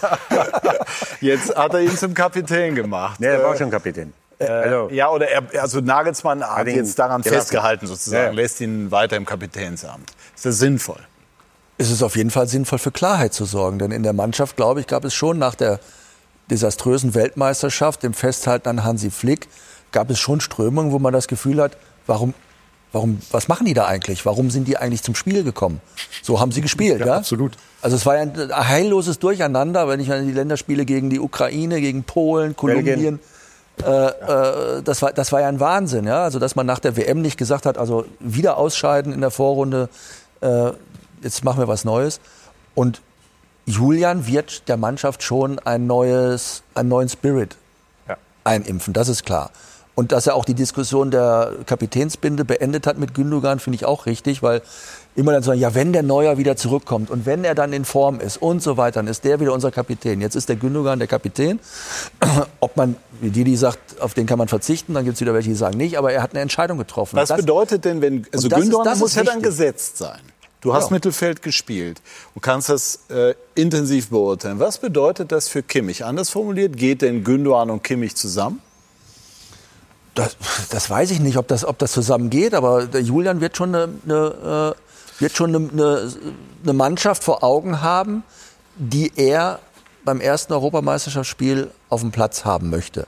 Und er wird erkennen, welche Positionen eben nicht top besetzt sind. Und da wird er auch nichts dran ändern können, weil wir haben keinen Mittelstürmer und wir haben auch keine Weltklasse-Außenverteidiger. Aber bleiben wir jetzt bei Kimmich. Und wenn der Mhm. Kimmich in den Augen von Julian Nagelsmann derjenige ist, der rechter Verteidiger spielen muss, weil das für die Mannschaft das Beste ist, dann wird er ihn dort aufstellen und wird ihn auch davon überzeugen, dass das für die Mannschaft das Beste ist, weil er ihn kennt und weil das Verhältnis von Kimmich und Nagelsmann, als sie in München zusammengearbeitet, glaube ich, zumindest so habe ich es wahrgenommen, schon sehr gut funktioniert hat und auch ein Vertrauensverhältnis da ist.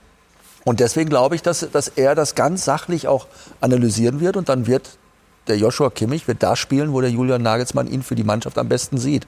Und Qualität brauchen wir in der Abwehr äh, auf der defensiven äh, Position auf jeden Fall. Denn da haben wir keinen wirklichen Weltklasse-Spieler, das muss man einfach sagen. Ja, die Problematik ist ja vorne hast du mit Musiala, du hast mit Wirtz, du hast Sané, du hast wirklich sehr, sehr gute Außenspieler. Uns fehlt auf der Neuen halt neben Füllkrug eine zweite Option. Das ist für mich nicht Behrens oder so. Das heißt, du hast nur einen Stoßstürmer aktuell. Und die Problematik wird irgendwann sein, wie machst du es auf der Sechs? Ich fand Groß hat das jetzt wirklich die Spiele gut gemacht. Groß, ne? Groß, genau, Ja, hat ja. es gut gemacht äh, neben äh, Gündogan. Und ich glaube, er wird irgendwann zwangsläufig dazu entscheiden, dass hinten rechts einfach ein großes Problem da ist. Also Tar für mich der aktuell beste Innenverteidiger ist ein Innenverteidiger. Der Innenverteidiger, nicht IV Außenverteidiger, ja. Gehört nicht nach Außens. Ähm, und das ist halt dieses Syndrom von 2014, als mit Höwe das einmal funktioniert hat. Seitdem versuchen wir immer irgendeinen hinzustellen. Aber wir haben nur Kimmich, der Weltklasse auf der Position ist. Und ich glaube, wenn du mit ihm vernünftig redest und sagst, auf, Junge, wir brauchen nicht da, ist er der Erste, der das macht. Und du kannst immer noch im Spiel... Aber sieht er sich nicht selber eigentlich als Sechser, als jemanden, der in der Zentrale des Spiels alles dirigiert und was ja irgendwie auch nachvollziehbar wäre? Ich habe mich auch ganz woanders gesehen, in Barcelona war ich auch nicht. Das, Das, haben wir halt mit Philipp so. Lahm auch gehabt. Dass der ja der äh, Weltklasse auf der rechten Verteidigung, der plötzlich die Idee hatte, also ich möchte aber lieber eigentlich auf der Sechs den Dirigenten äh, machen. Und wie sind wir Weltmeister geworden? Da hat Philipp Lahm rechts gespielt und im Zentrum hat Kedira und, und Schweinsteiger Im gespielt. Verlaufe des Turniers Im Verlaufe ergab des sich diese Turniers. Entwicklung. So. Weil sich Mustafi verletzt hat. Man, Sonst- b- böse Zungen behaupten, Gott sei Dank. kein Weltmeister geworden, Weil, weil ja. damit haben wir, haben wir ähm, auf, der, auf allen Positionen mehr Qualität auf dem Platz gehabt. Und das ist das, was der Trainer Überzeugungsarbeit leisten muss. Und da glaube ich, dass Julian Nagelsmann einen guten Einfluss auf, auf Kimmich hat. Und das, Also- wird, das wird trotzdem ein, äh, ein Husarenritt, sage ich. Ich glaube aber, dass der Außenfelder nicht wie wir früher nur der Linie, der Schienenspieler ist. Also habe ja früher gesagt, nur hoch und runter. Er hat ja gegen Japan hinten rechts gespielt im Flix am letzten Spiel. Und da hat man gesehen, es gibt einen Unterschied mit Ball und gegen den Ball. Und wie oft variiert man heute? Nagelsmann, die modernen Trainer, die lassen den Außenhändler innen kommen auf die Sechserposition. Du spielst ja ganz anders. Und deshalb glaube ich schon, dass man ihnen das schon. Er hat halt die Möglichkeit. Das fand ich Da- da lustig, weil er ja. gesagt hat, ja, ja, Man City spielt ja auch so, da kommt dann immer der Stone rein und so weiter. Gegen Japan war das ein einzigartiges Desaster, weil wir null Stabilität haben. Ja, und weil der linke Linksaußen von Japan super war, das keine war, da hat nichts Abläufe so gepasst. weiter. Da also hat das überhaupt nichts gepasst. Ja. Das kann man nicht, das kann man mit einer National, so ein komplexes System mit so einem Hybrid-Sechser, der also rechter Verteidiger und gleichzeitig sechs, ja beides, ja, also rechter Verteidiger und sobald Ballbesitz ist ja dann Kimmich in die Mitte gegangen. Das ist, glaube ich, eine Sache, ich meine, das wisst ihr besser, weil ihr alle so viele Länderspiele gespielt habt. Also so eine Sache muss man, glaube ich, länger trainieren, als dass man da in vier Tagen das mal eben Ja, man muss eigentlich kann. nur wissen, warum man das macht. Also Fakt ist, das ist eine Position, die dazu dient, wenn bei der Flügel zu ist, dass du Schnittstellenball spielen. Okay, aber eigentlich dient es ja nur dazu, wenn du gegen 5-3-2 oder gegen eine enge Kette spielst, dass du das Zentrum überladest, damit du den Außenstürmer dir entgegenholst und du kommst direkt in die letzte Linie rein. Also clever ist das schon und auf dem Niveau sollten die Jungs das schon kennen eigentlich. Nur das Problem ist, dass gegen Japan dann ungefähr zehnmal drei Japaner alleine aufs deutsche Tor Sind zugelaufen schnell. sind. Und dann ist es ja wunderbar, dass man dann diesen Schnittstellenpass spielen kann, aber dann stimmt halt Ja. die Defensive Die nicht. Basics, ja, wie man heutzutage so sagt, die müssen halt auch passen. Ist Havertz nur noch auch auf Strecke Ergänzungsspieler? Ja, im Moment hat er es schwer. Spielt in Arsenal kaum. Wenn er spielt, spielt er nicht gut. Äh, Selbstvertrauen ist im, im Keller im Moment. Ähm, Galt als schwer. das Talent vor drei, vier Jahren in Leverkusen. Ja. Ja, ich glaube, dass er ein phlegmatischer Ja, Spieler oder Typ ist. Ähm, ist es für viel Geld dann nach Arsenal. Ich dachte eigentlich so, wie sie spielen, weil Chelsea, das war eine funktionale Mannschaft, keine spielende Mannschaft. Ich dachte, dass er nach, nach Arsenal wunderbar reinpasst. Ähm, aber wenn du halt für so viel Geld kommst und du hast einen schlechten Start, das ist, dann ist es unheimlich schwer, weil die, die, die, du musst da funktionieren. Und er, er war ja schon in England. Wenn du aus Deutschland kommst, sagen die, gib ihm acht Wochen, das kriegen wir schon. Nur wenn du schon in England bist und dann kommst du dahin, dann hast du einen schlechten Start, dann vergibst du ein, zwei Chancen dann ist das natürlich auch ein Rucksack. Das ist eine unheimliche Verantwortung und Belastung, auch diese 80 oder 90 Millionen, die er gekostet hat. Ähm, also ob das noch ähm, funktionieren wird in Arsenal, ich weiß nicht. Ich habe da kein gutes Gefühl und ich finde es schade, weil, weil er wahrscheinlich der talentierteste deutsche Spieler ist. Und auf welcher Position, ja? Auf, äh, auf welcher Also Position? sein Problem ist seine Vielseitigkeit so gesehen. Ja, und er ist kein Mittelstürmer, ja. Also er ist für mich ein klarer Zentrumsspieler, der aus der Tiefe herauskommt, der auch das Spiel vor sich haben muss, äh, kann mit dem Rücken zum gegnerischen Tor, was soll er da machen, ja? Also da wirkt er immer so ein bisschen verloren für mich. Aber auf den, auf den Positionen, die da in Frage kommen, da haben wir jetzt einen aktuellen überragenden Wirtz, wir haben einen, einen überragenden Musiala, dann kommt Sané, der in guter Form ist. Also wo soll er da wen verdrängen, ja? Vielleicht 4-4-2 hängende Spitze, aber es wird halt nicht gespielt. Ne? Ja. ja. Und anderes, äh, sagen wir mal, ein anderer Verlierer, das kann man glaube ich schon so sagen, war Süle. Auch im Verein jetzt auf der Bank gesessen. Ist seine Karriere an einem Kipppunkt? Ja, war sie schon dreimal. Also, äh, der hatte mehr Kipppunkte wie, ich weiß es nicht. Er ist immer wieder gekommen. Ich habe ich hab den größten Respekt vor dem Jungen, was über den alles erzählt wurde. Ich werde das Spiel nie vergessen. In Lissabon im Finale gegen Paris, als er nach 20 Minuten rein musste, hat sechs Monate nicht gespielt und hat gespielt äh, wie ein junger Gott. Also das war, äh, und wie schwer das ist, in so ein Spiel reinzukommen, im Finale, das, das Spiel ist richtig am Laufen und da hat er da hat er gezeigt, was er für ein Herz hat, was er für einen Charakter hat. Also du glaubst, dass er noch mal, dass er wieder absolut. zurückkommt? Der, der wird nächstes Jahr wird er dabei Ist ja auch nicht weg, aber im Moment gibt es halt eine Delle. Ne? nächstes Jahr da, dabei sein. Der, der, den, den kriegst du nicht kaputt. Der kommt immer wieder, der Süle. Ähm, um den würde ich mir am wenigsten Sorgen machen. Und wenn wir über rechte Verteidigerposition spielen, du hast den Tar, der Süle kann da spielen. Und der Kimmich hat seit sechs oder sieben Jahren nicht gespielt. Also ich, ich sage auch, das ist eine Position, die wahrscheinlich spielen könnte. Nur du weißt es ja, wenn du so als Position sechs Jahre nicht spielst, Thomas, das ist nicht einfach. Klar. Weißt du, und, und, du, dann musst dich du vor allem, du musst dich darauf einstellen, darauf einlassen, ja, dass du da diese Rolle hast. Dann heißt es aber noch nicht, dass es funktioniert. Weil, weil ja, gesagt, das er hat er- ja schon gezeigt, dass er es dass er's- dass er's spielen kann. Und dass Ja, er auch aber- auf aber dem Niveau spielen kann. Ja, aber äh, natürlich kann er das. Nur er hat auch, äh, glaube ich, bei der letzten WM hat er, glaube ich, auch zum Teil oder bei der vorletzten rechts hinten gespielt. Ähm, deswegen, also ob das die Ideallösung ist, ähm, ich weiß es nicht. Würdest du Neuer, auch wenn er fit sein sollte, zum Turnier mitnehmen als Nummer Das zwei? muss er entscheiden. Also ich, ich, ich würde ich, ich würde ihn fragen, es muss letztendlich er entscheiden. Also, aber ich finde das gut. Also ich, ich habe eine andere Meinung zu Gündogan. Ähm, ich finde es auch gut, dass er sich da jetzt positioniert hat, der Trainer. Und genauso finde ich es gut, weil das, das hat der Ter Stegen, der hat das verdient. Der hat sich das verdient, dass er jetzt Erster ist. Der Neue ist selber schuld, dass er jetzt zehn oder elf Monate nicht spielen hat können. Ähm, und er muss jetzt diese Herausforderung an. Er ist der Herausforderer. Die Nummer eins ist Ter Stegen. Wenn Neuer im März, April besser hält, dann wird er halten. Wenn er nicht Nummer eins ist, würde ich ihn mitnehmen. Ich würde ihm das selbst freistellen. Toni Schumacher hat heute, glaube ich, gesagt, er, er würde es nicht machen. Ich könnte mir auch vorstellen, dass er es wahrscheinlich nicht macht, als Zweiter da mitzufahren. Kahn hat's gemacht. Kahn hat's gemacht. Äh, Da war das natürlich, äh, da wurde das erst zwei, drei Monate vorher entschieden. Also da war die, die, die Bedenkzeit, die Oliver Kahn hatte, war etwas. Ähm, Ich kann mir nicht vorstellen, dass kürzer. Ter Stegen als zweiter Mann mitgeht. Auch. Äh, Also da bin ich mir ziemlich vorstellen, sicher, nach all dem, was passiert ist, das wird er nicht nochmal machen. Das hat er 2018 gemacht, nachdem Neuer sehr lange verletzt war. Neuer hat dann eine schwache WM gespielt. Das kann ich mir Ja. Dann absolut wird er Platz vorstellen. frei für meinen Riemann als dritter Torwart um das Elfmeterkiller. Da hast du einen An Riemann diesem dabei. Punkt gebe ich zu Yannick. Yannick, äh, der Trainerwechseleffekt richtig? Ja. Eine Silbe nach der nächsten. Der Trainerwechseleffekt hat gegriffen beim FC Augsburg. Also Kann man sowas, das so sagen? Ja, der hat sowas von gegriffen. Also der FC Augsburg hat ein Jahr lang in der Fremde kein, kein Spiel mehr gewonnen in der Fußball-Bundesliga. Letztmals am 2. Oktober, damals beim FC Schalke 04 und heute hat der FC Augsburg wieder gewonnen. Also 5 zu 2 in Heidenheim und der Spielverlauf der war schon kurios. Also nach 0-2 Rückstand, nach 20 Minuten führte der Aufsteiger mit 2 zu 0. Danach fünf Tore Augsburg. Also man kann durchaus sagen, dass Jess Torup heute die richtigen Knöpfe gedrückt hat. Wir gucken uns das gleich an.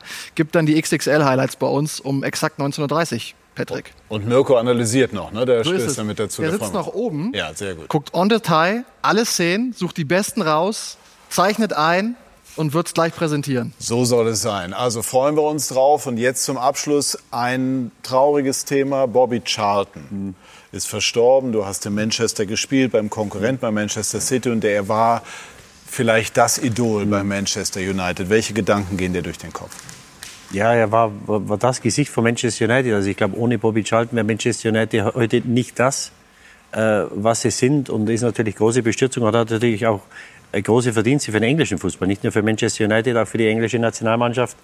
Ähm, und alle Leute, mit denen ich gesprochen habe über die Jahre, die ihn kennengelernt haben, haben gesagt, ich glaube, da ist vergleichbar mit Franz Beckenbauer. Eine absolute Ikone, eine, ähm, eine, ein Sympathieträger, unheimlich demütig, unheimlich respektvoll. Und ähm, ja, das war der Grund, warum auch über so lange Jahre ähm, als, als Spieler und auch als Verantwortlicher erfolgreich war. Unvergessen auch seine Duelle mit Franz Beckenbauer beim WM-Finale 66 und dann 1970. Wir verneigen uns vor dem Fußballer und vor dem Menschen Bobby Charlton, trauern um ihn und sagen jetzt nach einer sehr munteren und auch sehr heiteren Runde, aber auch mit nachdenklichen Momenten. Die Zeit, in der wir leben, gebietet das.